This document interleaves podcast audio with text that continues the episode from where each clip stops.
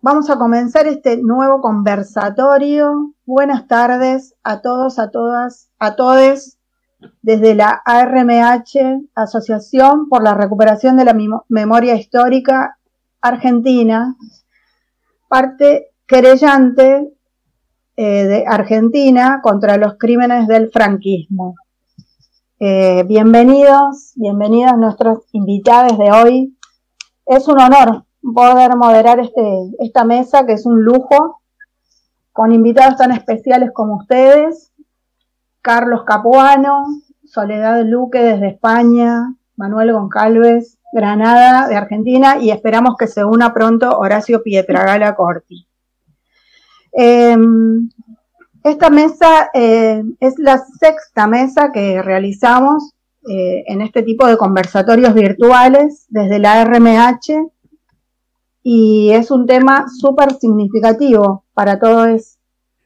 Eh, un tema que nos duele, pero que también nos da fuerza para seguir caminando en la búsqueda de la verdad y la justicia porque somos militantes de la memoria.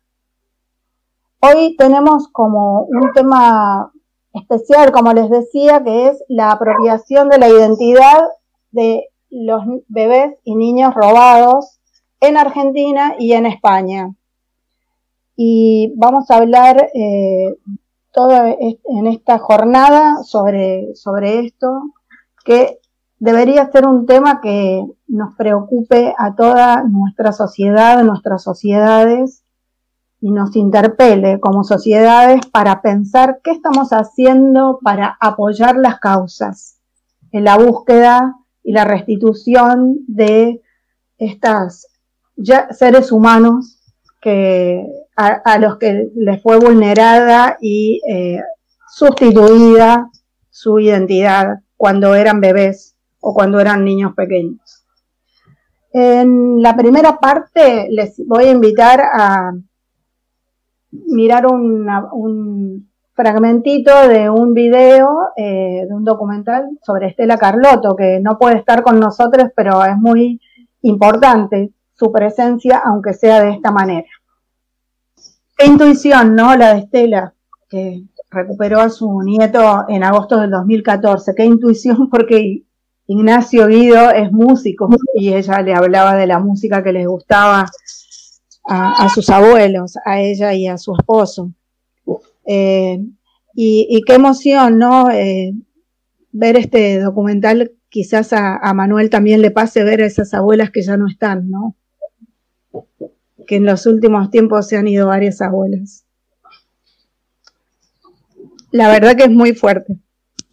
Así que bueno, disculpen que me emocione, pero también es parte de mi historia, entonces no puedo dejar, no puedo hacerme a un lado.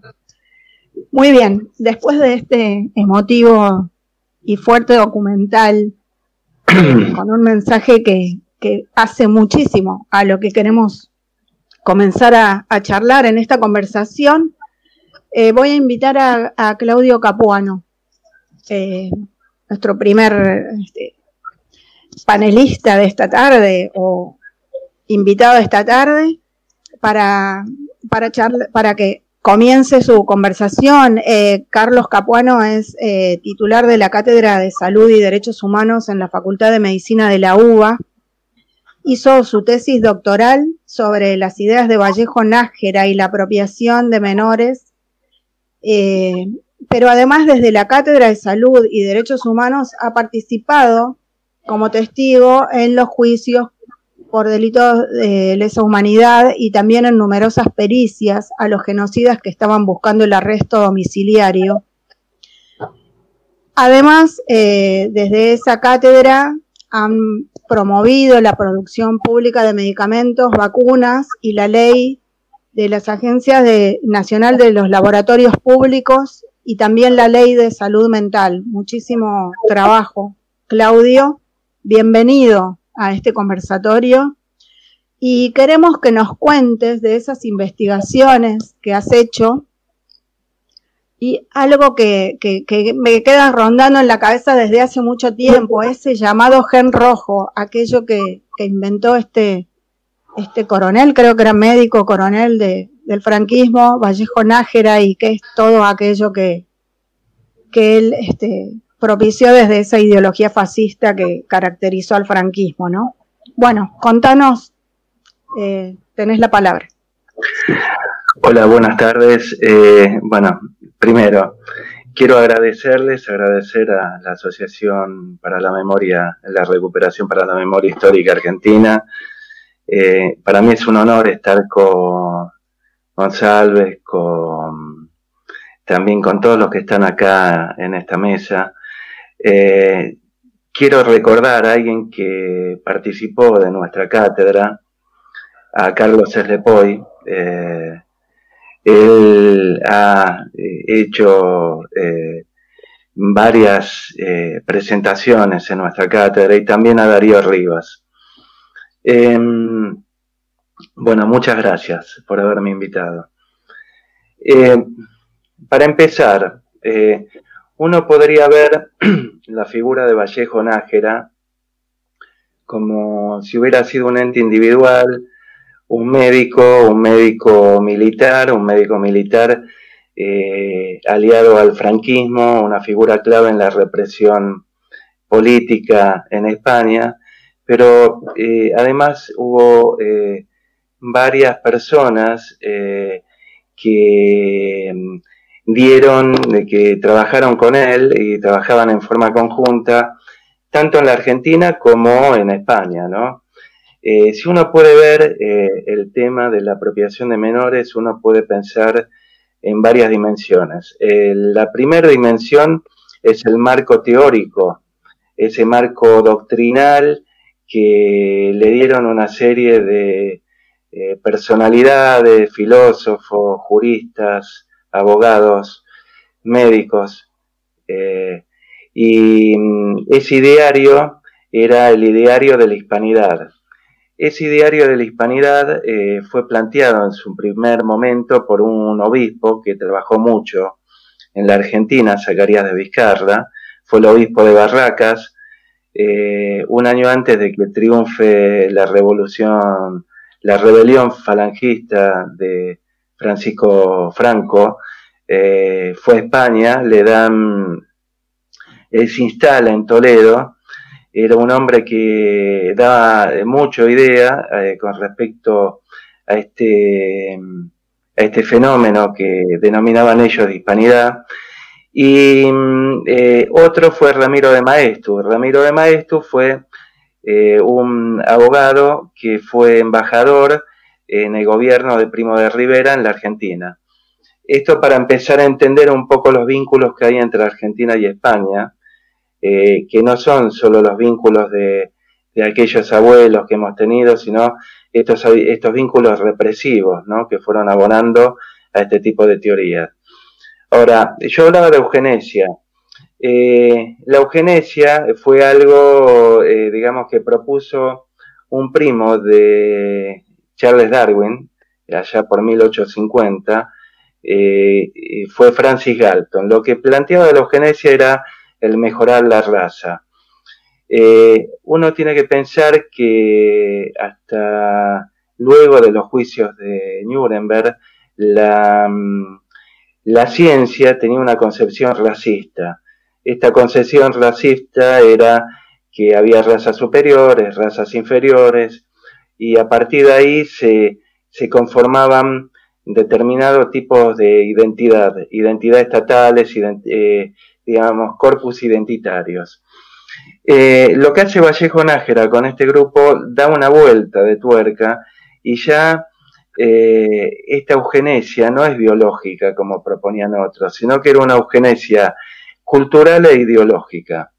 esta eugenesia cultural e ideológica que le que da vuelta comprendían determinadas situaciones, ¿no? O sea, por ejemplo, abarcaba todo el imperio español, donde había determinado tipo de razas, pero también tenía, tenía un, fuerte, eh, o sea, una fuerte arraigambre en el catolicismo tradicional y planteaba con la hispanidad la recuperación de valores eh, de valores perdidos, en lo que fue eh, algo que los españoles conocen, el desastre del 98.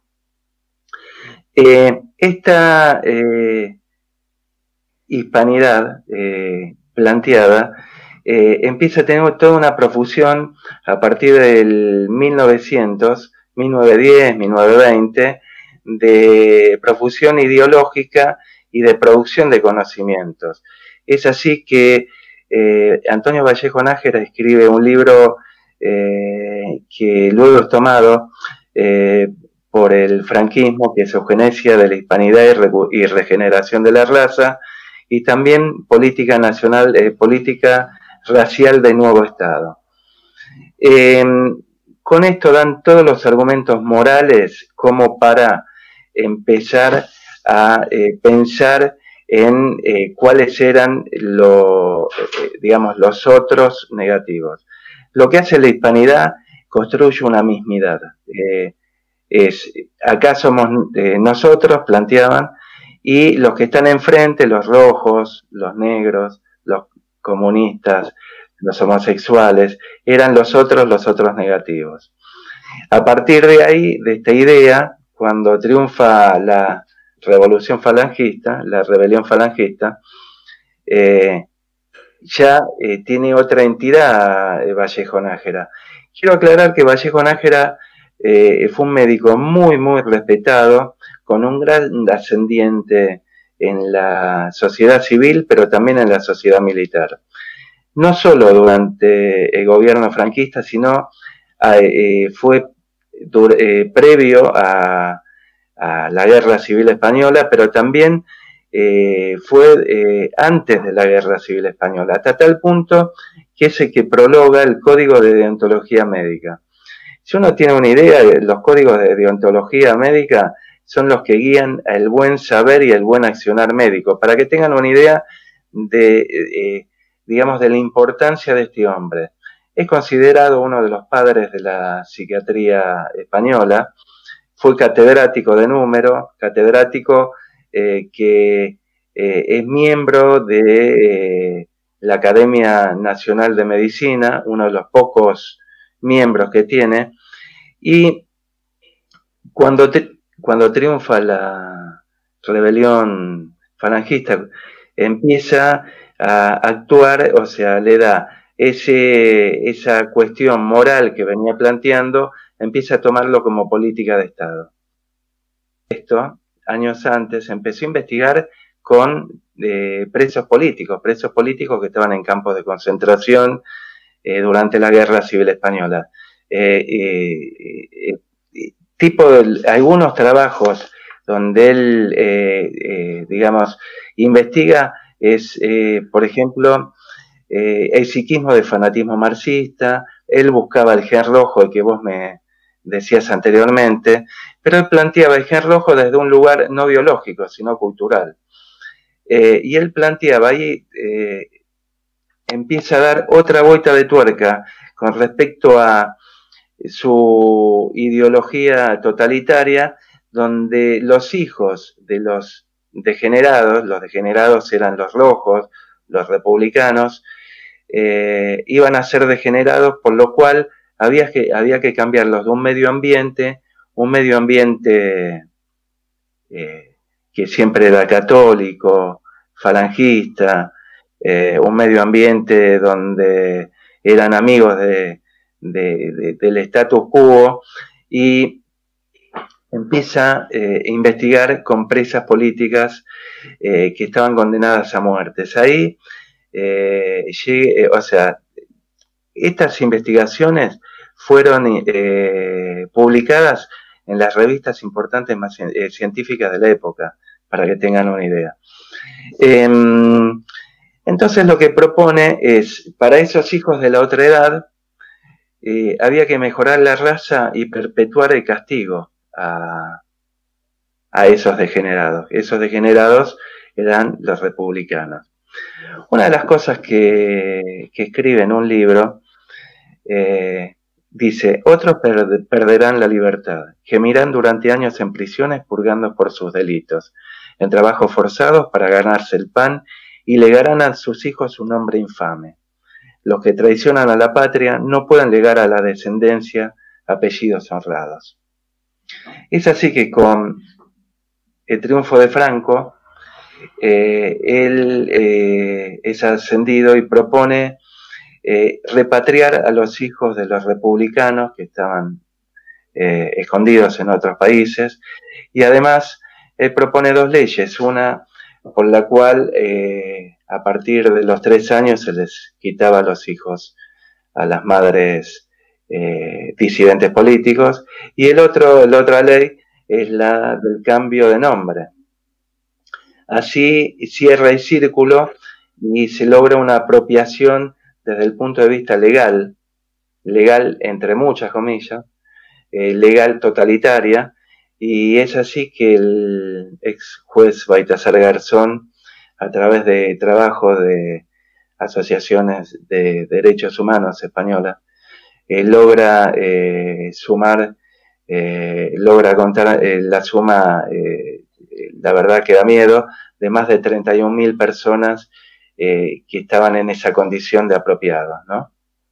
Ahora bien, hay una, yo les hablé de las de los lazos que hay con Argentina.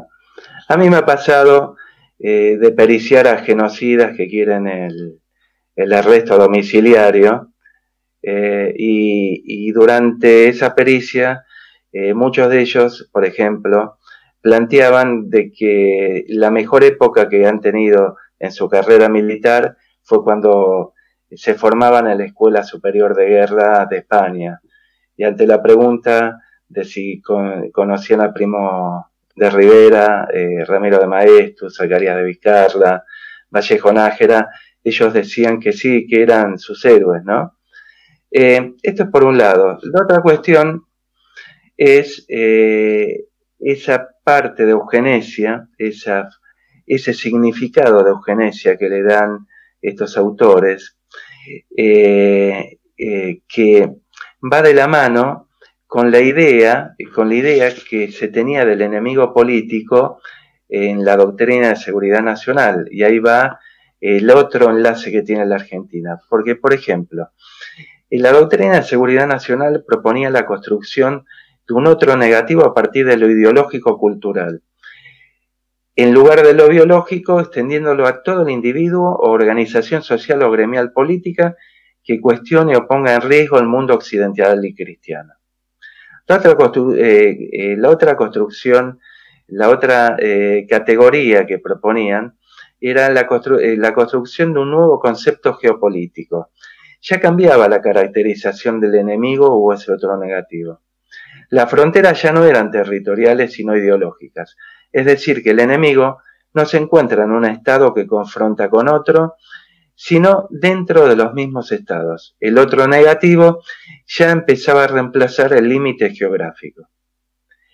Ambas teorías empezaron a basar, eh, o sea, tanto la eugenésica, eh, esta española, con la doctrina de seguridad nacional se basa en la modificación del medio ambiente.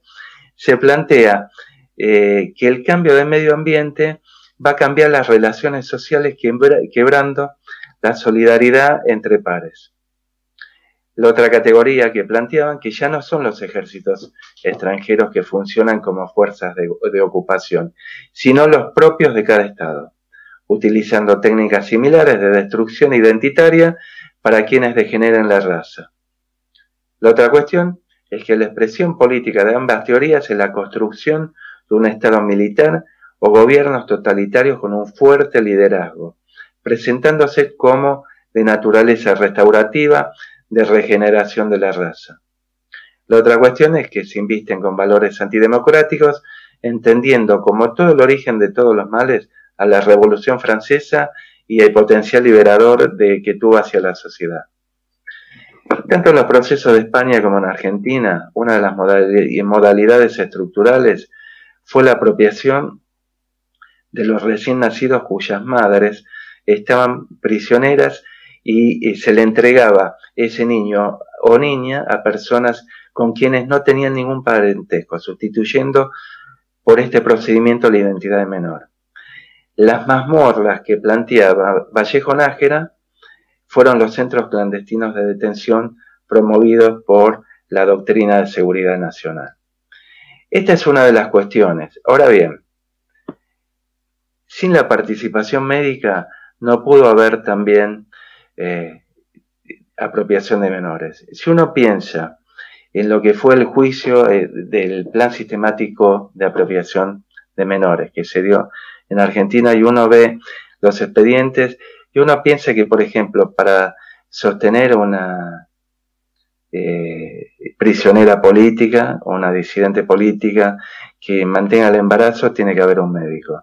Si eh, para que ese embarazo llegue a la culminación y si en ese caso se complica y tiene que haber una cesárea, tiene que haber un médico. Para recibir un recién nacido tiene que haber un médico. Para elaborar un eh, certificado de nacimiento lo tiene que hacer un médico, además de enfermeros y parteras, ¿no?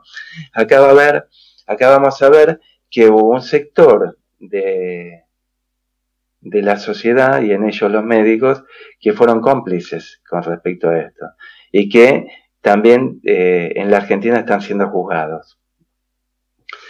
Y por último, eh, quería decir que eh, e, el proceso de memoria, verdad y justicia en Argentina ha tenido un elemento sanador, sanador hacia la sociedad. No solo sanador hacia la sociedad, sino que sanador ante esos sectores de la sociedad que han querido avanzar, han querido avanzar ante, por ejemplo, la ley de dos por uno, por ejemplo, en parar los juicios de lesa humanidad y, por ejemplo, en eh, todos aquellos genocidas que eh, buscan la domiciliaria y no pueden conseguirla. Ahora, eh, uno de los genocidas que en su momento pericié, este hombre, si se puede decir hombre, esta persona, me, nos plantea eh, y nos dice, miren, yo fui educado para ser un héroe. Yo fui educado para combatir al enemigo. Sin embargo, hoy mi nieto y mis nietos tienen vergüenza de decir mi nombre y mis hijos también ahí me di cuenta de, que ganamos. O sea, que hemos tenido una victoria cultural que ellos no han tenido. Bueno, muchas gracias. Espero no, no haberme extendido mucho. Por supuesto que no. Estaríamos con estos temas muchas horas hablando porque hay mucho para aprender. Así que gracias, Claudio. Eh, antes de, No, no, pero vamos a seguir. Esto sigue, esto recién empieza. Eh, comentarles que antes de seguir que Horacio Pietragala, secretario de Derechos Humanos, ha tenido un imprevisto, pide disculpas si no va a poder acompañarnos. Es una lástima, pero bueno, ser funcionario implica también que los sábados y los domingos eh, quizás te llaman a una reunión, quizás tenés que ir a otro lado y no puedes decir que no. Eh, me parece súper interesante todo lo que estabas diciendo, Claudio, eh, sobre la eugenesia y hay muchísimos puntos que nosotros desconocemos, pero que en el transcurso de nuestra historia y viendo cómo se han desarrollado todos estos acontecimientos a partir de la creación del banco de datos genéticos o antes, a partir de que las abuelas empezaron, nuevamente voy a decir la palabra, intuitivamente a buscar a sus nietos porque sabían que estaban vivos y, que, y vivas y que las iban a encontrar. Eh, ah, hubo, hay, hay algo entre nosotros que es eh, pensar más allá, pensar, preguntarnos por qué habrá sido y empezar como quizás más sencillamente, sin términos científicos, a, buscar esto, estos motivos. Eh, digo que no son motivos justificables para nada, al contrario, que son motivos de una gran perversión o perversidad de, del aparato ideológico del terrorismo de Estado, ¿no? Y en el caso de España también del fascismo que se impuso después de la, del triunfo de la guerra civil. Bueno, eh, es, es, muchísimo, pero hay tantos puntos en común que después los vamos a ir charlando con Soledad y con, y con Manuel en esta tarde. Pero antes de darle la palabra a Soledad, quería que compartamos una, un relato de un, eh, de un hombre que seguramente todos y todas admiramos mucho, Eduardo Galeano, un gran recopilador de historias que ha sabido traducir esas historias que él ha ido aprendiendo y, también conociendo en sus recorridos por el mundo eh, en un lenguaje eh, que les llega a, a todas y todas y que nos permite comprender, curiosear, investigar, preguntarnos e interpelarnos eh, para conocer un poquito mejor este, lo, que, lo que ha sucedido y lo que sucede en nuestro, en nuestro planeta, donde hay tantas injusticias, donde se cometen tantos crímenes. Eh, Soledad Luque es española, es investigadora del Instituto de Estudios de Género de la Universidad Carlos III de Madrid y profesora de fonética y lingüística en la misma universidad y en otras casas de estudio. Soledad eh, nos va a contar su historia eh, y también nos va a contar eh, cómo es que su asociación, que tiene un nombre precioso y doloroso a la vez, todos los niños robados son también mis niños. Em, colabora en la investigación y en las campañas, eh, por ejemplo, con la Asociación Pro Derechos Humanos de España, con Amnistía Internacional. Su asociación es integrante de la Coordinadora Estatal de Apoyo a la Querella Argentina, SEACUA, y es miembro de la Coordinadora de Encuentro de Colectivos Memorialistas y de la Unión de Asociación de Familiares, y entre otras muchas cosas. Lo hemos resumido porque tiene un currículum muy extenso. Lo más importante es que desde el año 2012 integra esta asociación de la que es presidenta y ha participado en numerosos coloquios, en numerosas ponencias, en numerosas instancias de denuncia sobre eh, los bebés, los niños robados en, la, en el franquismo, eh, más concretamente en la segunda y tercera etapa del franquismo. Soledad, buenas tardes, bienvenida a este conversatorio. Tenés la palabra para contarnos todo lo que necesites.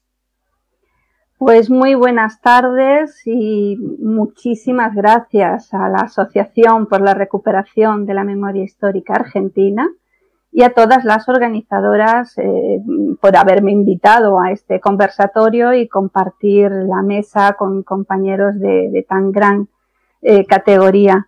Antes de empezar, quería, querría sumarme a la mención que ha hecho Claudio Capuano a Carlos Geslepoy, a Darío Rivas, ¿no? Y, y, por supuesto también no quiero olvidar a nuestro compañero Chato Galante. Hoy precisamente eh, se le está haciendo un homenaje en unas jornadas gallegas en Pontevedra y yo quiero sumar mi granito de arena a, este, ese homenaje desde aquí también, porque, bueno, eh, no hace falta justificarlo, ¿no? Eh, todos hemos conocido a Chato, sabemos que, que fue un gran activista, víctima de torturas terribles, querellante en la querella argentina, pero sobre todo quiero hacerle mención ahora porque sin ser víctima del robo de bebés, por supuesto él no lo fue, pero sí fue un gran luchador y un gran compañero implicado siempre en esta lucha por la defensa de los derechos de las víctimas por el robo de bebés. Así que, bueno, eh, de alguna manera esta charla pues se la dedico a él junto a Carlos y a, Darío. Em, bueno, vamos a comenzar y hay que decir que hablar de bebés robados es adentrarse en uno de los episodios más espeluznantes de nuestra historia reciente, por su extensión en el tiempo, porque se produjo en todos los rincones del Estado español y porque afectó a miles de personas de la manera más cruel imaginada. Este drama, cuyas consecuencias seguimos padeciendo a día de hoy, no puede tratarse desde una visión simplista como acostumbran hacer los medios de comunicación. Quedarnos en la superficie pensando y difundiendo que este crimen tuvo un objetivo meramente lucrativo es desvirtuar en sí su verdadera naturaleza, además de situar a los criminales en una posición jurídica que en absoluto es la que les debería corresponder. El hecho de que se produjera durante décadas, desde 1936 hasta bien entrada la democracia, implica tener en cuenta los contextos históricos, políticos e ideológicos donde se cometió el delito. Esto supone una evolución también en el modus operandi y los motivos a través de distintas etapas o fases, aunque todas ellas enlazadas por el fino e presente hilo de la impunidad. Estas palabras que acabo de leer son parte de un artículo de investigación que escribí hace unos años y que nos hizo ver la necesidad de realizar una especie de eh, decálogo eh, sobre el robo de bebés en el Estado español para que se entendiera en profundidad la realidad e intensidad de este crimen y de sus consecuencias, pero que se viera como lo que es, como un delito contra la humanidad, que va mucho más allá de ser meros problemas familiares o delitos aislados, como se ha querido tratar, por lo menos aquí, en España. Eh, hoy quisiera compartir esos puntos con, con ustedes.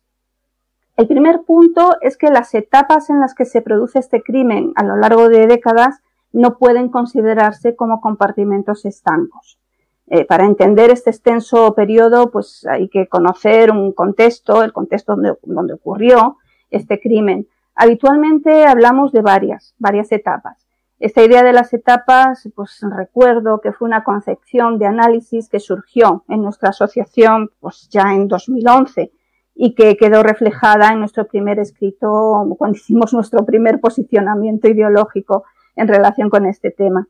Más tarde la han ido acuñando diferentes sectores, otras asociaciones, investigadores, prensa, y ya se asume de manera mayoritaria. Obviamente la idea original del 2011 pues la hemos ido perfilando a lo largo de todos estos últimos años con resultados de las investigaciones que hemos hecho en la asociación y junto con los investigadores, por supuesto, que colaboran con nuestra organización. Podríamos resumirlo así. Se contemplan eh, fundamentalmente tres fases. De la primera yo no voy a hablar porque nos ha hablado eh, maravillosamente el doctor Capuano y que tiene que ver con este gen rojo, ¿no? Eh, que propugnaba Bayo Nájera. Lo que no se ha conocido hasta hace bien poco es que después de esta primera etapa, ya a partir de los años 50, los niños, las niñas eh, siguieron desapareciendo y en esta ocasión en instalaciones hospitalarias. ¿no? Desaparecían en centros hospitalarios eh, donde, iban las parturientas, donde iban las, las mujeres a parir. Eh, fundamentalmente, pues eran madres de familias numerosas, humildes, pobres o muy pobres y madres solteras. Casi todas ellas eran mujeres con importantes carencias en educación, carencias culturales.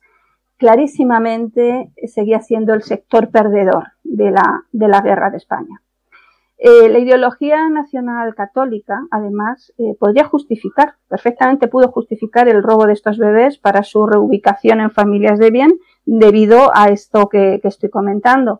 Prácticamente cualquier persona que tuviera algún cargo de autoridad y poder en alguno de los ámbitos del Estado, se consideraba autorizado para decidir con qué familia se podía o debía criar un bebé.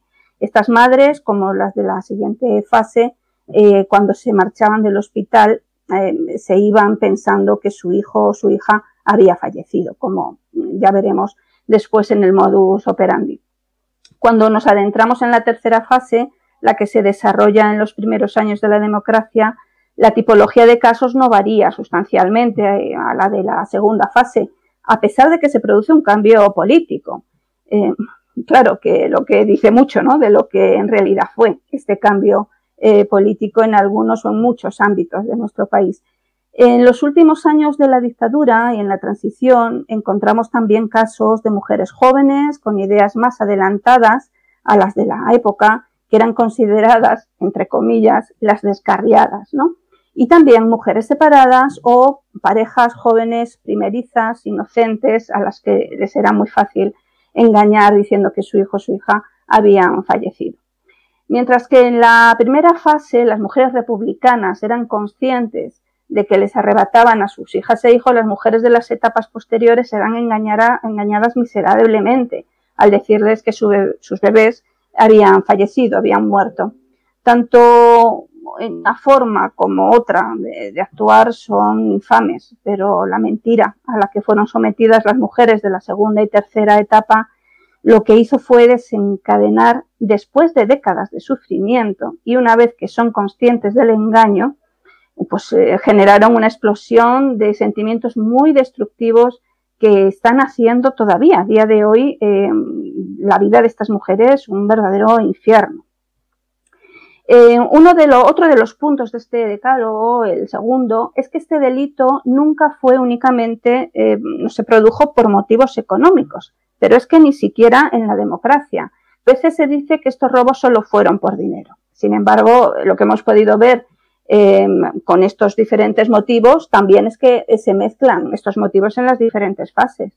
Por ejemplo, y esto es una cosa interesante que ya ha adelantado, adelantó Claudio, ¿no? Las tesis de Vallejo Nájera se componían de argumentos donde se mezclaba la pseudociencia, lo político y lo moral.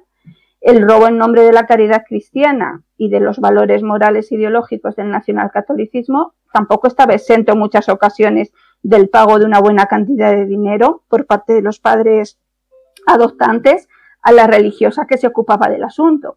Incluso cuando claramente podía haber un móvil económico, tampoco estaba libre del todo del elemento ideológico, ya que, bueno, pues como hemos estado diciendo, ¿no? Nos encontramos casos en, los últimos años de la dictadura y en la transición de mujeres jóvenes con ideas más adelantadas a la época, estas descarriadas, eh, que eran denominadas así de una manera eh, muy cruel, jóvenes antifranquistas o casos de mujeres a las que directamente les quitan sus hijos por ser mujeres divorciadas. Y esto eh, ocurre, eh, hay un caso conocido de 1982. Recordemos que en 1982 es cuando el Partido Socialista sube eh, al poder en, en, las elecciones de ese, de ese año. Bueno, pues aquí hay casos todavía y hay uno en concreto de una compañera que se quedó sin su hijo, sin su hija, por ser divorciada.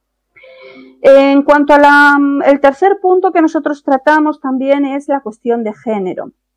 No podemos olvidar que claro que hay muchos móviles, el político, el ideológico, incluso a veces el económico, ¿no? El que se, se comete en nombre de la moral, de la religión, las buenas costumbres. Eh, bien, pero no podemos olvidar que hubo, y voy a citar unas palabras de un gran periodista y de investigador, José Luis Gordillo, investigador de este tema, que ya falleció, él decía, la terrible represión de género que anula los más básicos derechos de las mujeres y que enmarca de forma trágica este crimen es el móvil, posiblemente que actúa casi como eh, em, eh, enlazando también todos los, los demás. Eh, las mujeres en la dictadura no eran sujetos de derechos, sino simples objetos de reproducción. Y no hay que olvidar que toda la estructura ideológica represiva que comienza con los postulados de Vallejo Nájera, que, que también nos ha explicado el doctor Capuano, eh, pues ha sido heredada por varias generaciones en nuestro, en nuestro país. Em, el cuarto punto que nosotros em, recogimos fue la tipificación del delito como crimen contra em, la humanidad. No está así recogido ¿eh? en nuestro eh, Código Penal interno, ni muchísimo menos. Pero por todo lo dicho anteriormente, nosotros creemos que el robo de bebés en España es susceptible de ser investigado como delito de desaparición forzada en las diferentes fases y que ya hemos identificado, ya que el Estado, el Estado español, a través de personas que ostentaban autoridad, permitió o en algunos casos propició la apropiación indebida de niños, su inscripción con nombres falsos, la suposición de parto, así como la falsificación de documentos públicos. El robo de niños, además, se debería investigar como un crimen contra eh, la humanidad, un crimen de lesa humanidad, puesto que se produce de forma generalizada contra un segmento específico de la población civil. Las víctimas fueron mujeres, recién nacidos, niños de corta edad, vinculados directa o indirectamente al bando perdedor de la guerra civil, bien por su adscripción política o incluso solamente por la adscripción política de los padres, de los hermanos, de los esposos o bien por pertenecer a los sectores socioeconómicos que habían apoyado la Segunda República, o simplemente por vulnerar eh, los códigos del comportamiento moral o cultural o social dictados o religiosos dictados por el nacionalcatolicismo y el canon establecido por el régimen franquista. Eh, otro punto que tenemos que tratar es, eh, que sería el quinto, que es el rigor de los números. se dice que en, toda, en todas las etapas, durante todo este tiempo, en total hay 300.000 niñas y niños robados en España. Yo sé que este número em, ha cruzado fronteras.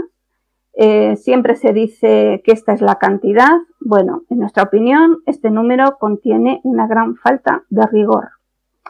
Aunque todas las asociaciones asumimos al principio de nuestra actividad este número porque no había otro y tomamos como cierto los datos que circulaban, hace años ya que nuestra organización no lo acepta.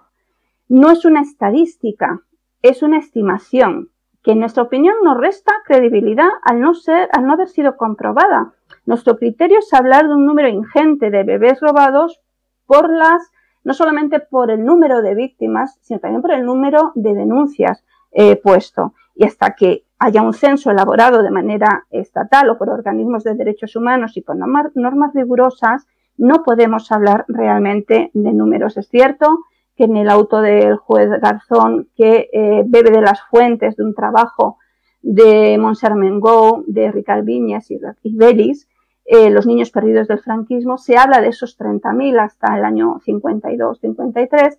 Em, en realidad esa fuente, la fuente primaria, el libro de todos de los eh, niños perdidos del, franquismo, lo que cuenta es que eh, los niños robados a las madres republicanas están dentro de esos 30.000. ¿eh? Hay otros niños tutelados, no todos podrían ser eh, quizás hijos e hijas de mujeres republicanas, quizás sí habría que, investigarlo. Nuestra preocupación siempre es, em, especialmente con, con, los números que se barajan en la segunda y tercera etapa, es que hay que tener mucho cuidado y actuar con rigor.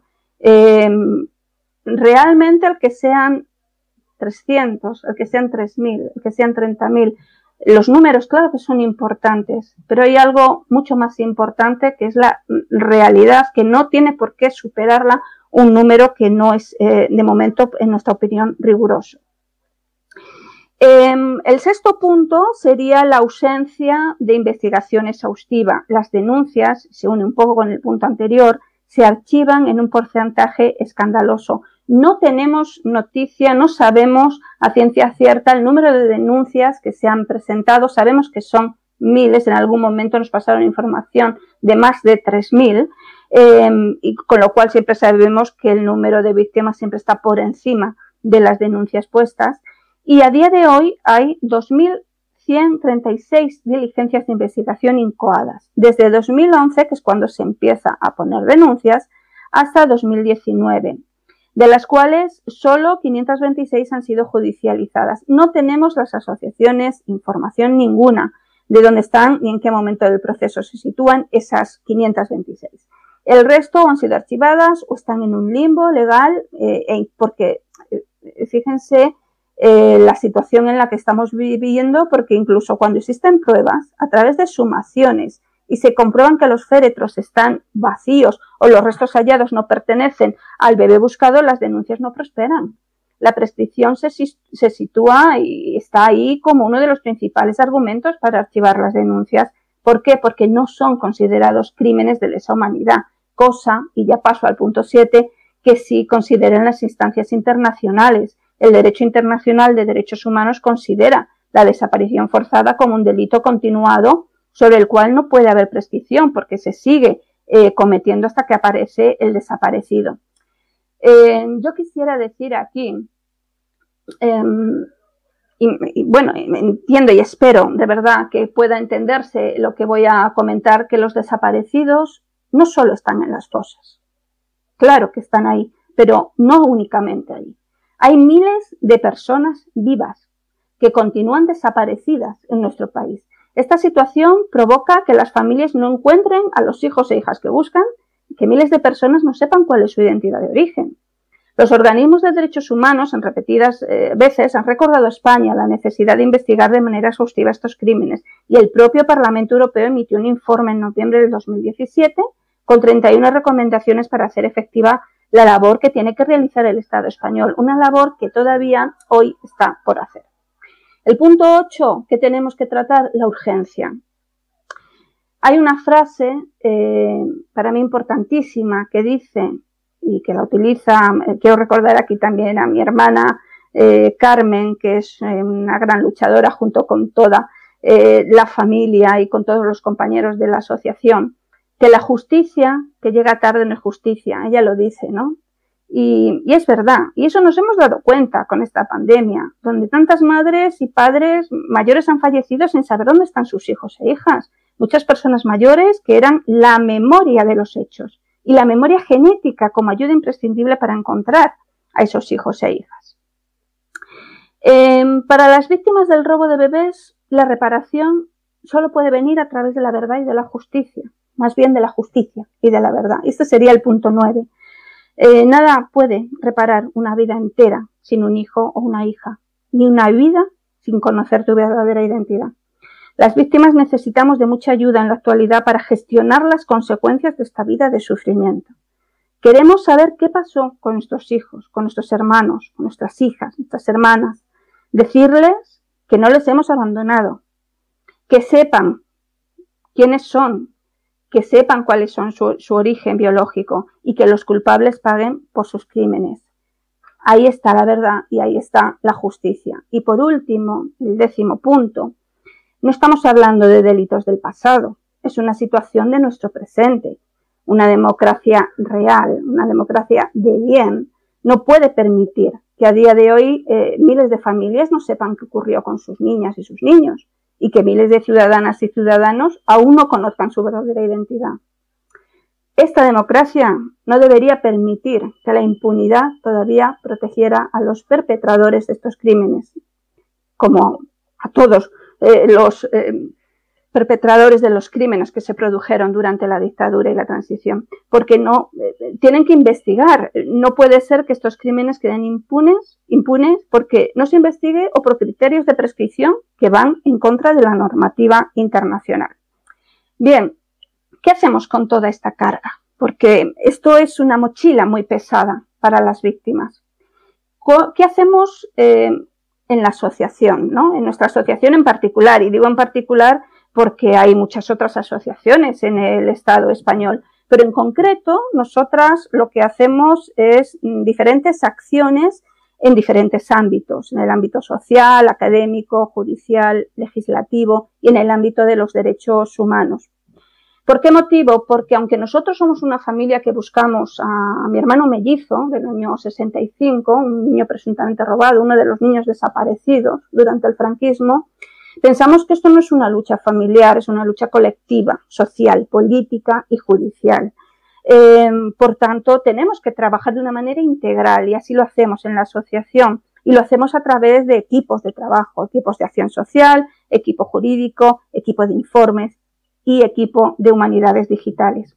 Estas acciones en el ámbito eh, social y académico pues tiene que ver con celebración de conferencias, participación en proyectos de investigación, elaboración de publicaciones, eh, todo relacionado con el robo de bebés, movimiento asociativo, memoria histórica, derechos humanos, participación en documentales como en el silencio de otros, que, hay que reconocerlo como uno de los grandes trabajos de, de Almudena Carracedo y, y Robert Bajar, ¿no? que, nos han dado una difusión y una presencia magnífica en, el mundo.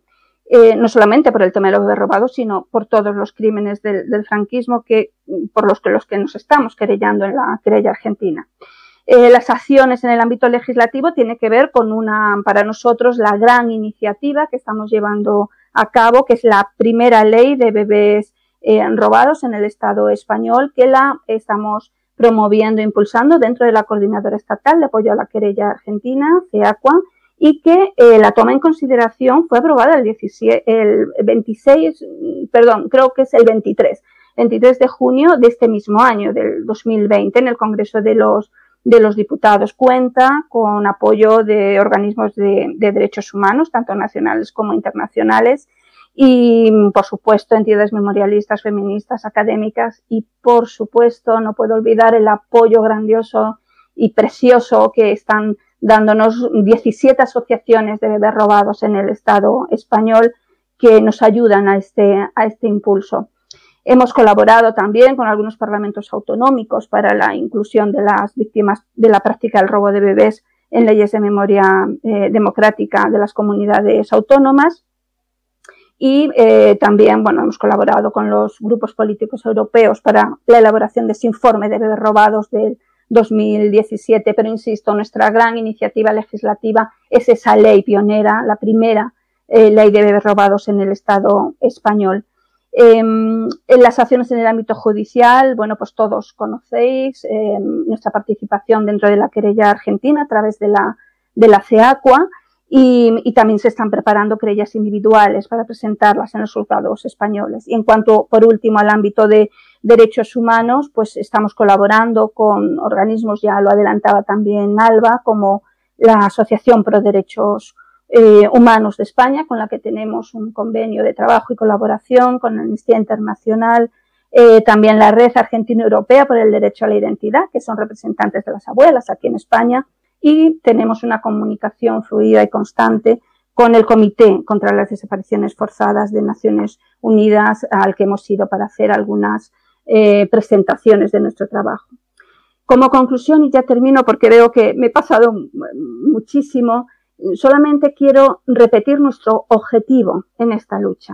Solamente queremos saber qué pasó con nuestros hijos, nuestras hijas, nuestras hermanas, nuestros hermanos, encontrarlos y decirles que no les abandonamos y que estas personas sepan quién es su familia biológica, que es la verdad, la búsqueda de la verdad, que los culpables paguen por sus crímenes, que es el derecho a la justicia y que esta es una tarea que corresponde al Estado, que debe actuar de oficio, cosa que no está haciendo ahora.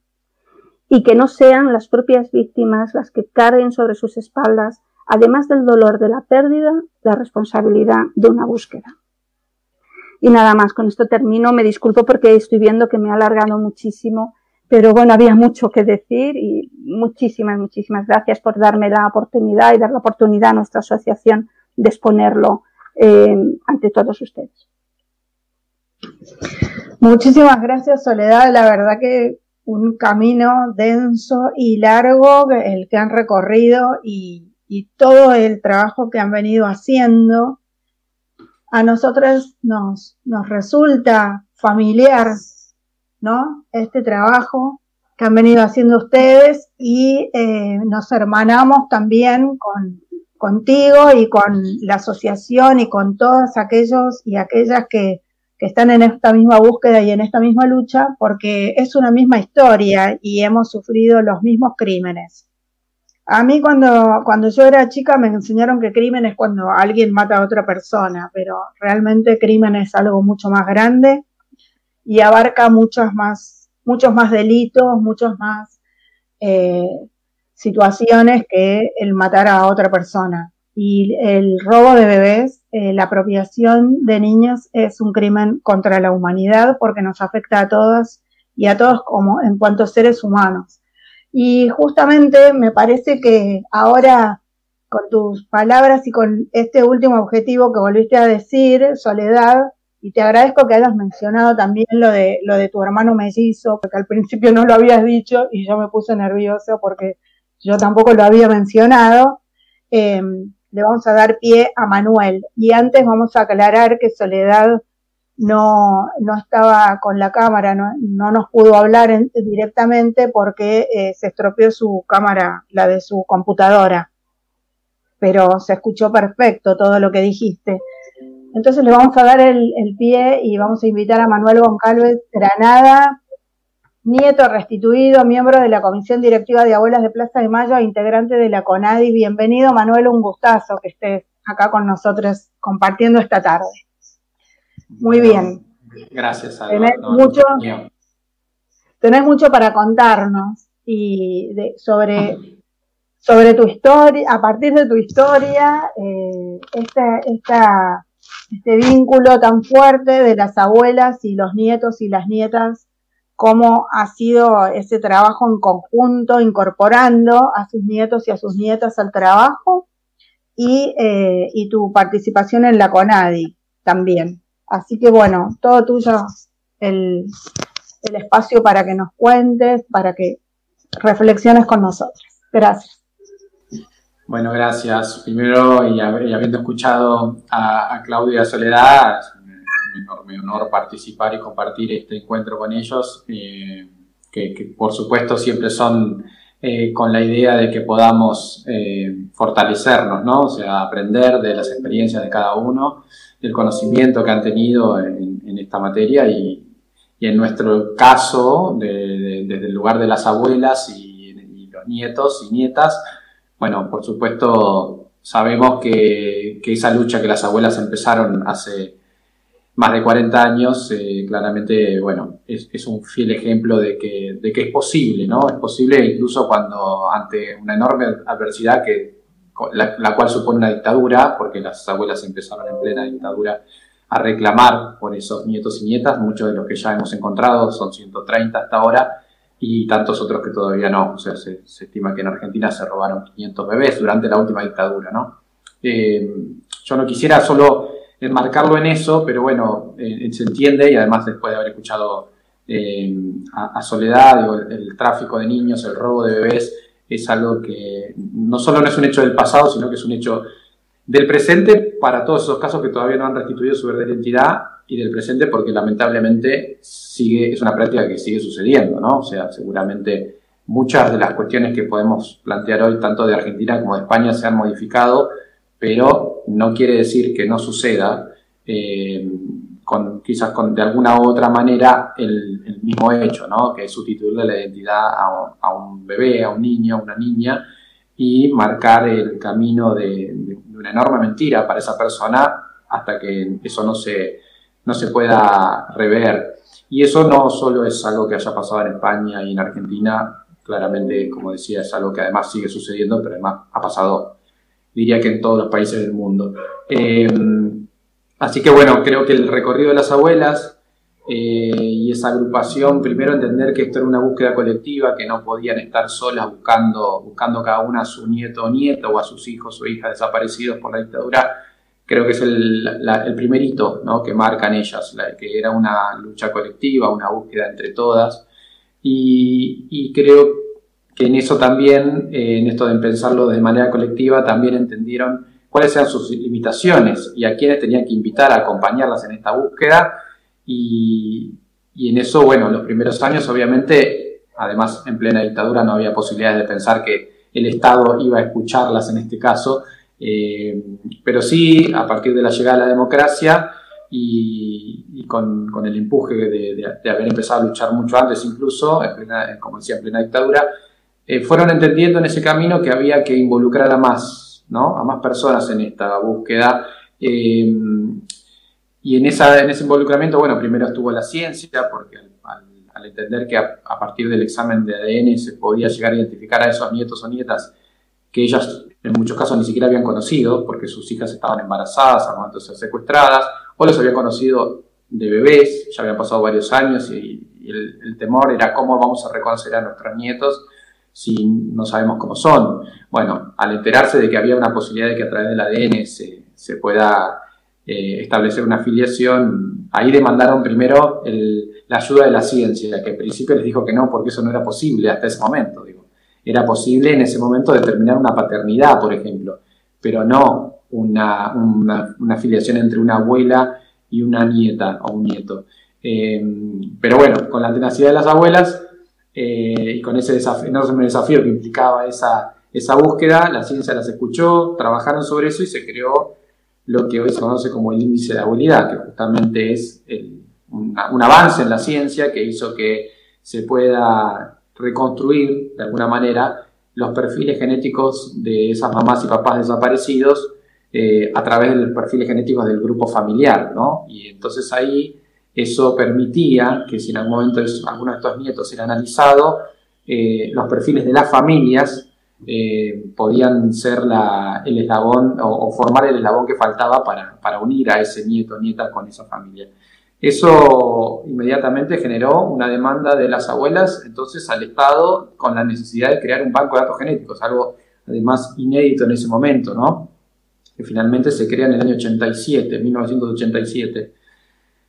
Y tiempo después, eh, también entendieron las abuelas que ese banco en principio solo funcionaba de una sola manera, que era que los niños en ese momento que podían ser ingresados al banco se hacían a través de una orden judicial. Por supuesto, eso implicaba un enorme desgaste y una, posibilidad eh, bastante acotada, si quiere, para poder hacerlo de manera más masiva, eh, porque bueno, sabemos, la, lentitud de la justicia creo que es una cuestión universal.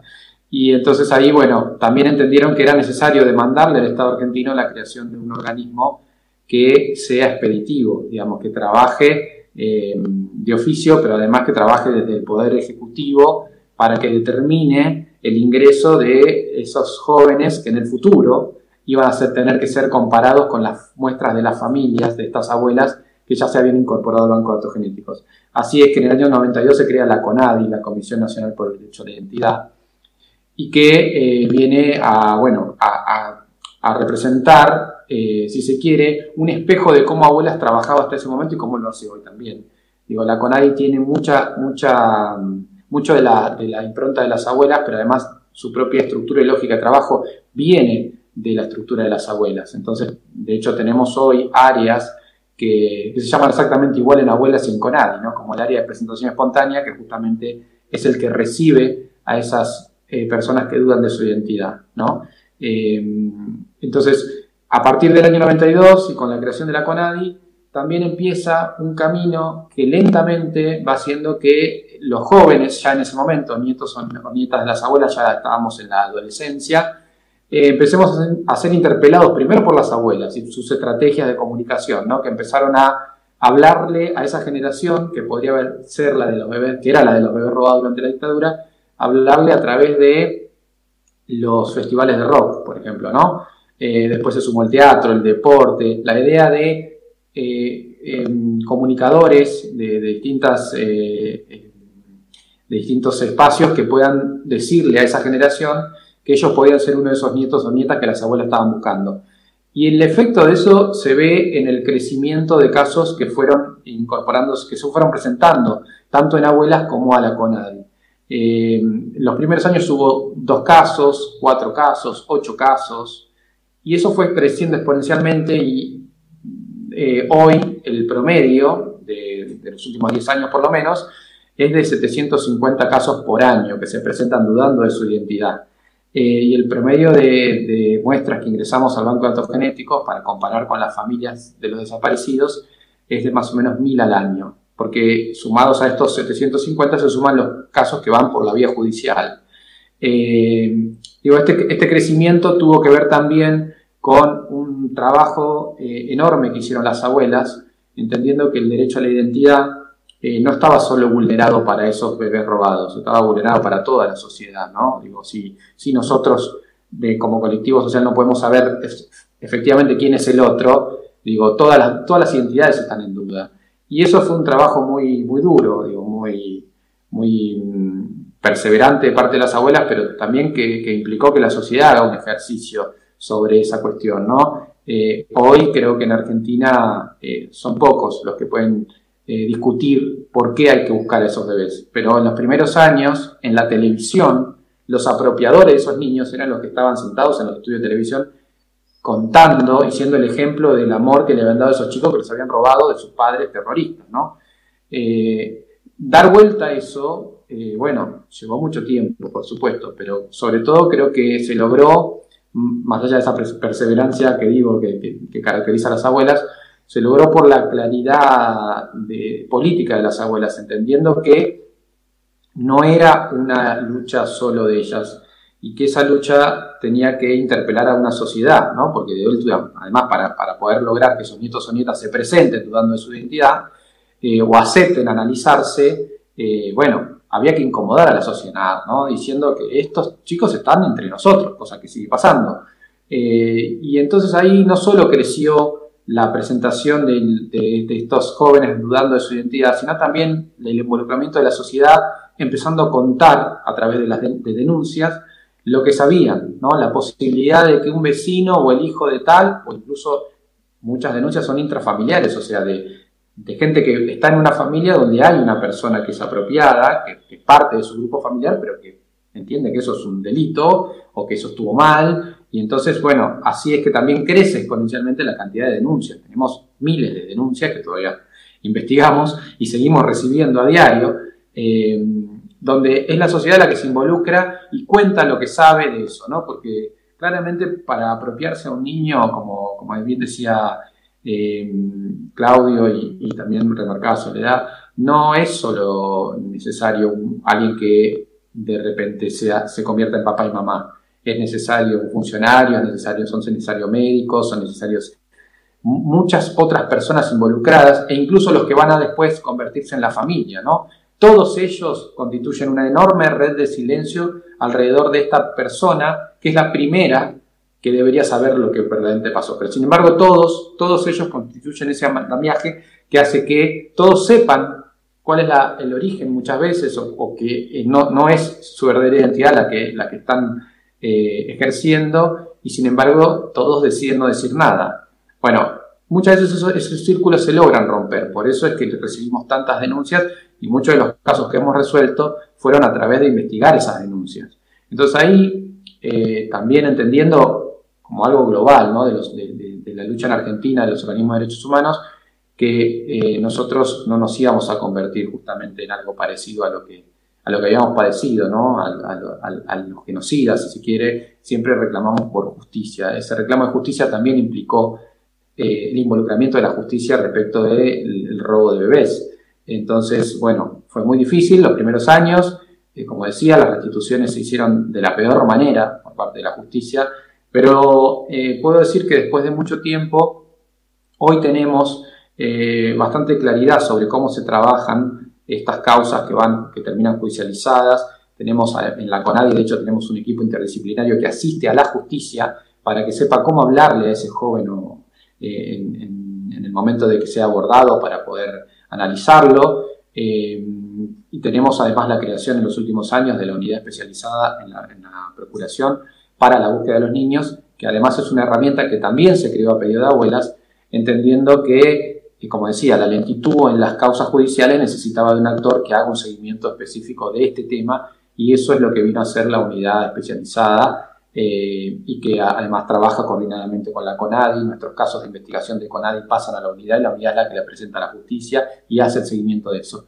Eh, todo, todo este trabajo de este andamiaje que se creó eh, si ustedes ven, habla de un actor importante, importantísimo, que es el crea y demanda todas estas políticas de Estado, que son las abuelas, que es una asociación civil, pero después todos los otros actores necesarios para resolverlos son mecanismos del Estado, ¿no? En, los distintos ámbitos que se han creado. Bueno, la creación del banco de datos genéticos, si bien obviamente es un hito desde el primer día, no fue fácil, los primeros años fueron muy complejos. Argentina además estaba transitando la década de los 90 en una situación muy mala en todo sentido.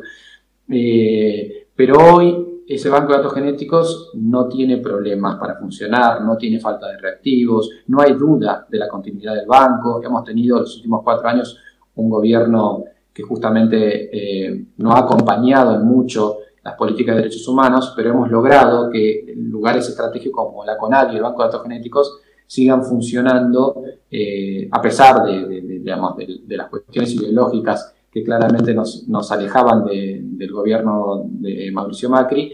Y eso creo que es una, buena, eh, una, buena demostración de cómo Argentina ha entendido que esto es una política de Estado que no, no puede estar atada a un gobierno, sino que tiene que tener una continuidad que hace que bueno, nos garantice que vamos a poder seguir buscando a los nietos o nietas aún cuando alguna de las abuelas ya no estén, eh, podemos seguir encontrándolos porque también la claridad de ellas entendió que había que crear un banco porque la sangre de ellas y de su familia tenía que estar ahí aún cuando ellos no estén, para que sus nietos o nietas tengan la posibilidad de, conocer su verdadera identidad. Mucho de todo esto que, hemos construido, eh, bueno, como decía, por supuesto está eh, anclado en la lucha de las abuelas, pero eh, también tiene que ver con el involucramiento de, muchos otros actores que fueron fundamentales, ¿no? incluso del Poder Judicial, o del Poder Legislativo, diputados, senadores, que nos han ayudado en cada uno de los momentos en los que van apareciendo escollos. Digo, hemos tenido, y de hecho tenemos en Argentina una ley que, creo que demuestra eh, la decisión de avanzar en, esto en todo sentido, que es que se puede tomar, el, eh, obtener los perfiles genéticos a una persona, aun cuando esta persona se niegue a dar su muestra. Y eso eh, tiene que ver, no, no, fue algo alocado ni algo que, quiera vulnerar los derechos individuales, sino que tuvo que ver con muchos años de lucha y con entender que el Estado es tan responsable que no puede pedir a las víctimas que resuelvan ellos qué se puede hacer o qué no se puede hacer. El Estado tiene que hacer lo que tiene que hacer. Y es una sola cosa, que es buscar la justicia y la verdad. Eh, tenemos varios casos de nietos restituidos que se habían negado a dar su muestra de sangre y que hoy no solo están agradecidos de, que el Estado haya tomado la decisión de, avanzar igual para buscar la verdad, sino que, bueno, obviamente tienen un vínculo maravilloso con sus familias, pero además incluso algunos de ellos colaboran con abuelas. Eh, así que, bueno, en todo ese recorrido y asociándolo, por supuesto, con este encuentro entre Argentina y España, creo que hay, hay cuestiones eh, que son exactamente iguales. De por sí, el fondo de la cuestión es la misma, ¿no? Sustituir de una persona es un daño gravísimo, que como decía Soledad, es un crimen de lesa humanidad, porque una vez que, ese, hecho se cometió y hasta que no, no cesa, esa persona está siendo sometida a un delito de acción continua, ¿no?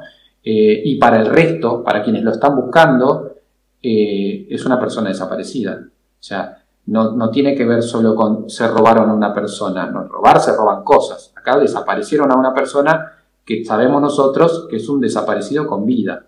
Eh, entonces, no hay posibilidad de hablar de una prescripción sobre estos crímenes, eh, tengan o no que ver con un comienzo durante una dictadura como pasó a nosotros, o durante el franquismo en España, o incluso en democracia, ¿no? como siguió pasando eh, también allá. Así que en eso creo que estamos, eh, estamos juntos en, esta búsqueda, pero además creo que es estratégico que pensemos esto como, como, una sola lucha, porque verdaderamente lo es, y porque además a nosotros nos unen un vínculo este, estrechísimo con España, está claro. Eh, la inmensa mayoría de los abuelos o abuelas en Argentina son de origen español o italiano. Los argentinos que emigran muchas veces buscan eh, eh, o que están fuera del, país buscan eh, esos destinos. la gran crisis del 2001, en donde se dio una, fuerte inmigración, emigración argentina, bueno, tiene que ver con mi generación, la generación de esos nietos robados. Así que, bueno, también para nosotros es importante que, desde España nos ayuden a, a visibilizar nuestra búsqueda que puedan tomar lo que hemos conseguido aquí también como ejemplo es un enorme orgullo, pero también es un, creo que es una, eh, un compromiso que nosotros debemos asumir y ayudarlos en, en, todo lo que se pueda en este largo camino recorrido por las abuelas, porque en definitiva, bueno, no hay duda que, tomar el ejemplo de ellas es, es, lo mejor que, nos ha pasado ¿no? en, en esta lucha tan difícil. Eh, y, y, por ello, bueno, propongo que, que este encuentro además eh, de, los lazos que ya existen entre nosotros, como mencionaba Soledad, la Red por la Identidad y, muchos encuentros que hemos tenido.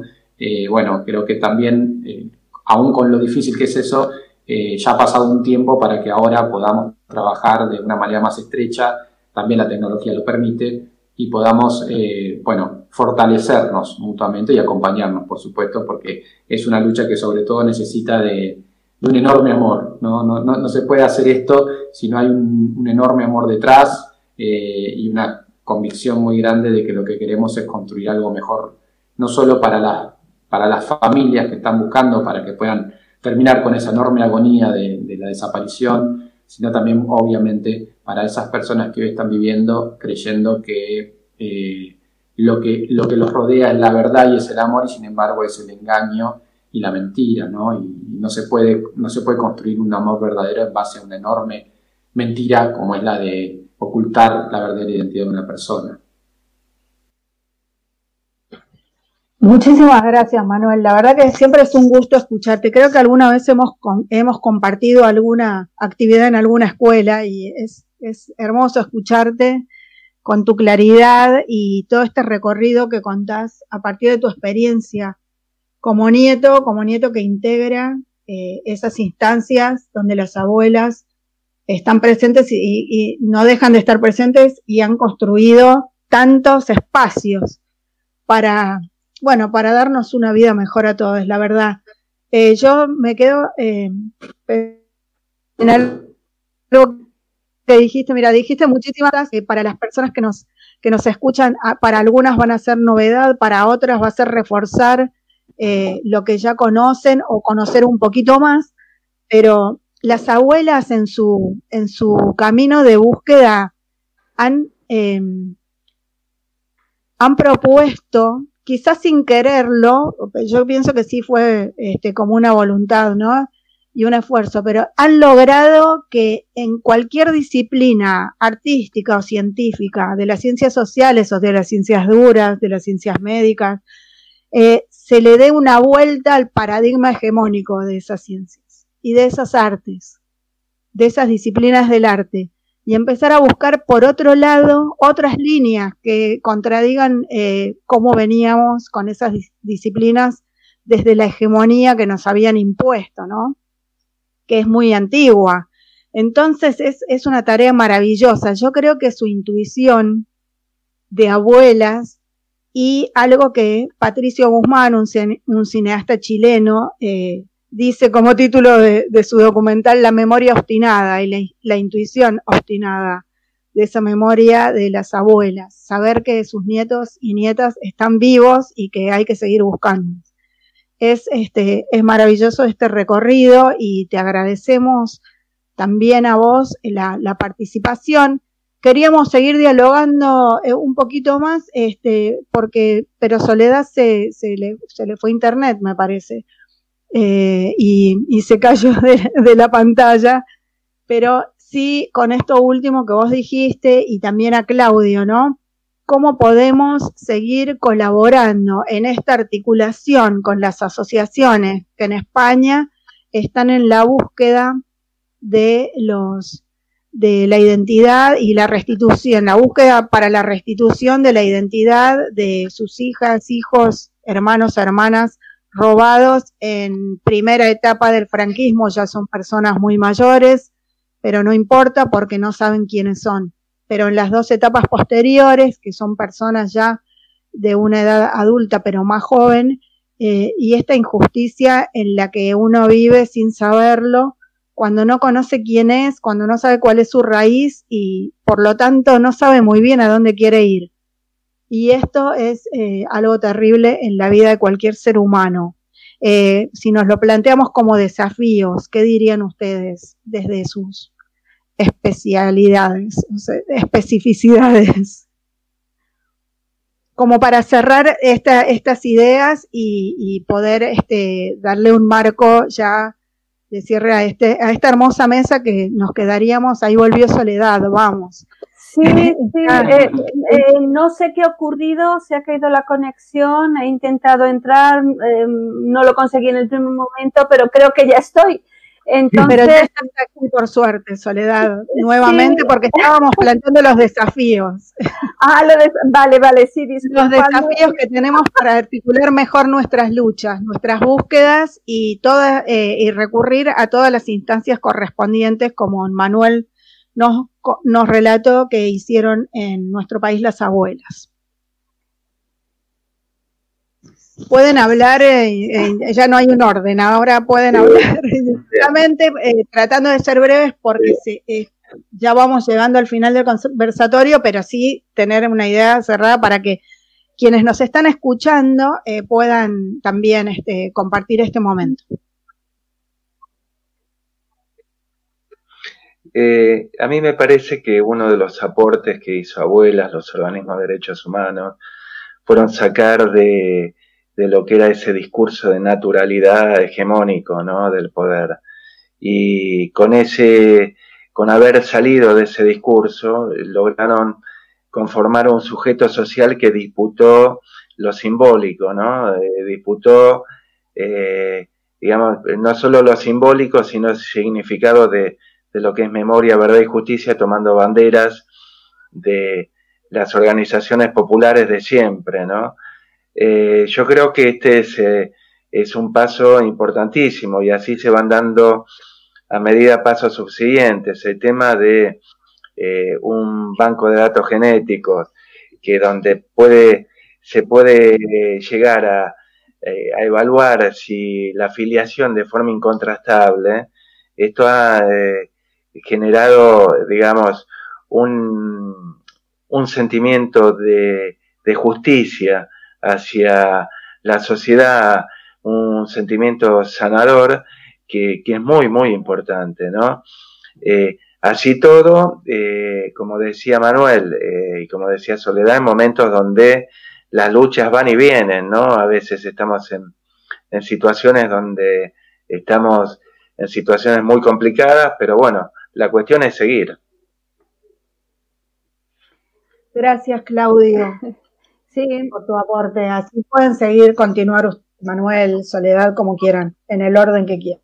Bueno, yo quería eh, recoger un poco las palabras que ha dicho Manuel, ¿no? Al, final creo que no, me, no he perdido eh, parte de su, de su intervención cuando se ha ido la conexión, me parece que he podido escuchar eh, todo. Y, quería hacer referencia a esas palabras de hermandad, ¿no? Que, has eh, mencionado, no sé si con estas palabras, pero yo sí lo he sentido así, con esa, eh, con todo lo que eso significa, ¿no? Eh, Manuel, claro que nosotras, la, nuestra asociación, ha tenido contacto con abuelas, no solamente por mis viajes, allí en 2013, uno de ellos para interponer la querella eh, ante la jueza Servini. Em, hemos tenido contacto yo con, con, abuelas, con la Red Argentina Europea por el Derecho a la Identidad. Aquí colaboramos estrechamente.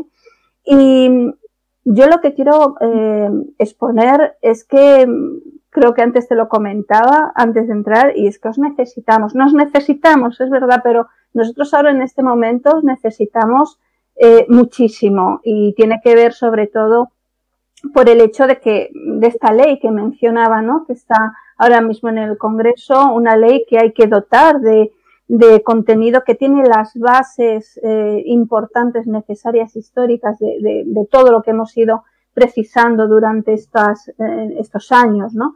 las víctimas por el robo de bebés, pero claro, esa, esa reglamentación, ese contenido estructurado que hay que realizar, vosotros ya tenéis, lo tenéis hecho con todos estos años de, experiencia, ¿no? Estas eh, base de, datos genéticos, la fiscalía especializada, la base de datos en general, el censo, todos esos mecanismos, organismos, herramientas que habéis podido eh, eh, explorar y y realizar para nosotros esa experiencia es es vital, es vital para que esta ley pueda salir y pueda salir eh, eh, bien, ¿no? Es una ley de, bebés robados que tiene ese nombre aun sabiendo que por supuesto que no solamente eran bebés, eran niños y niñas, por supuesto, además de diferentes edades, pero ese es el nombre que tiene este, esta ley para, porque refleja el, el nombre de, de, la lucha que hemos mantenido todos los colectivos, ¿no? Durante estos años.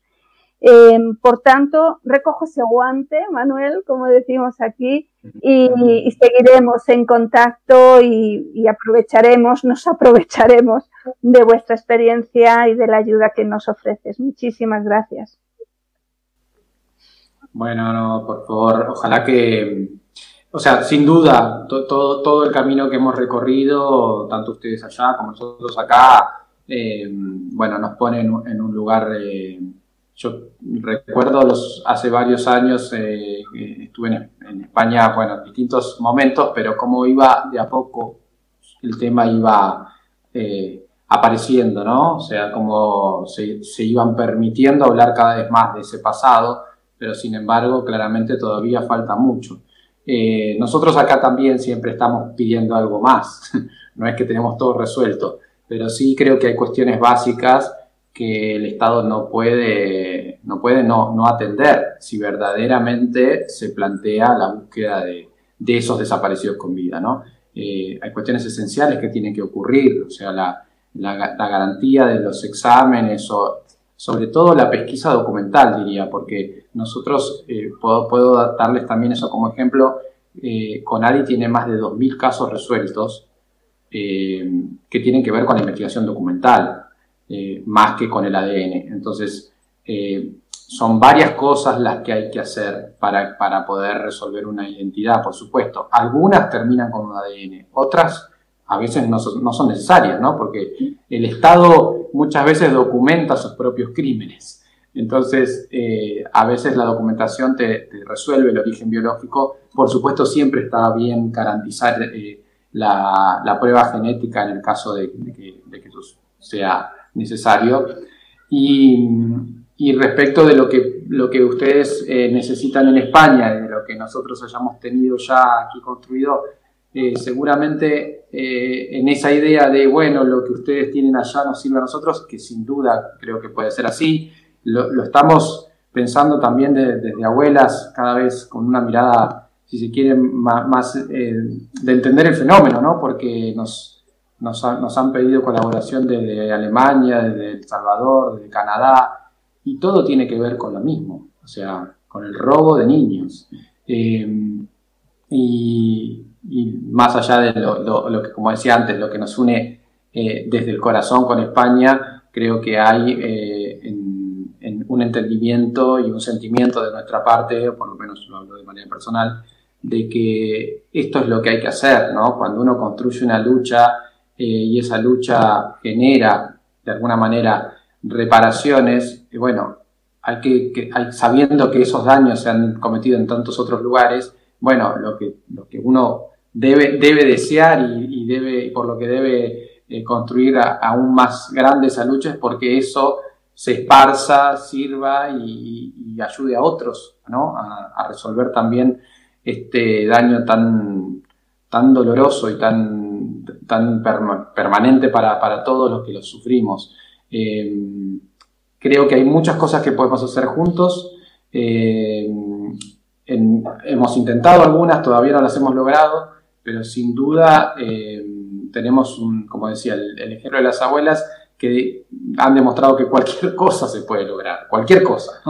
incluso en un país como Argentina, donde hay tanta desigualdad, tantas, tantas eh, todavía falencias estructurales, digo, hay discusiones que se han dado y que las hemos ganado. No fue fácil, pero si, visto desde acá, a veces no podemos creer que no, estas cosas no se hayan podido hacer en un país como España, por ejemplo, donde hay muchas otras cosas que ya están resueltas, eh, hay un Estado inmensamente más rico, eh, y entonces nos, eh, territorialmente incluso, digo, es tan, tan distinto en ese sentido y, para, nosotros viéndolo de acá parecería que va a ser más fácil. Y bueno, si no se pudo, Creo que la única gran razón es que eh, quienes tenían la posibilidad de dar esas respuestas no han tenido la voluntad de que eso suceda. Exactamente, solo por añadir, la voluntad política es esencial. Si no la hay, eh, incluso si se entorpece procesos de justicia, incluso fuera de España porque no la hemos tenido dentro, pues es complicadísimo el, poder hacerlo. Pero bueno, esperamos que esa voluntad política en algún momento se produzca. Bueno, eh, vamos llegando ya al final. Eh, quería recordar una consigna de los años 70, eh, de, plena época de la dictadura, que era hasta encontrarlos, hasta encontrarles. Creo que hoy en este conversatorio está más vigente que nunca también, porque ese es el objetivo que, tenemos y que han traído ustedes también a esta mesa, hasta encontrarles. Es un largo camino el que se ha recorrido y todavía queda un trecho, me parece. Eh, en nuestro caso, hasta que se, hasta que encontremos a todos los, los nietos, las nietas que faltan, ¿no? Y, también hasta que todos esos otros jóvenes, ahora personas adultas que, que, no conocen su identidad y que no ha sido por causa de la dictadura, pero que también ha sido por la complicidad de muchas instancias en el Estado y de la sociedad, puedan encontrar también sus raíces, sus familias biológicas y saber la verdad. Eh, hay muchos casos también así que también debemos apoyar y obviamente eh, en España un camino un poco más largo, pero miren, el genocidio armenio es algo de lo que no se hablaba, no se habló durante mucho tiempo y en nuestro país recién cuando fueron los 85 años del genocidio armenio se empezó a hablar con mucha más fluidez y en muchos más lugares y ahora es un tema instalado y se conoce mucho más. Entonces, ninguna, ninguna lucha eh, se olvida. Siempre está quien va a dar un empujoncito más para que esas luchas estén presentes y sean presentes siempre eh, en la búsqueda de la verdad y la justicia. Y por eso la memoria es tan importante.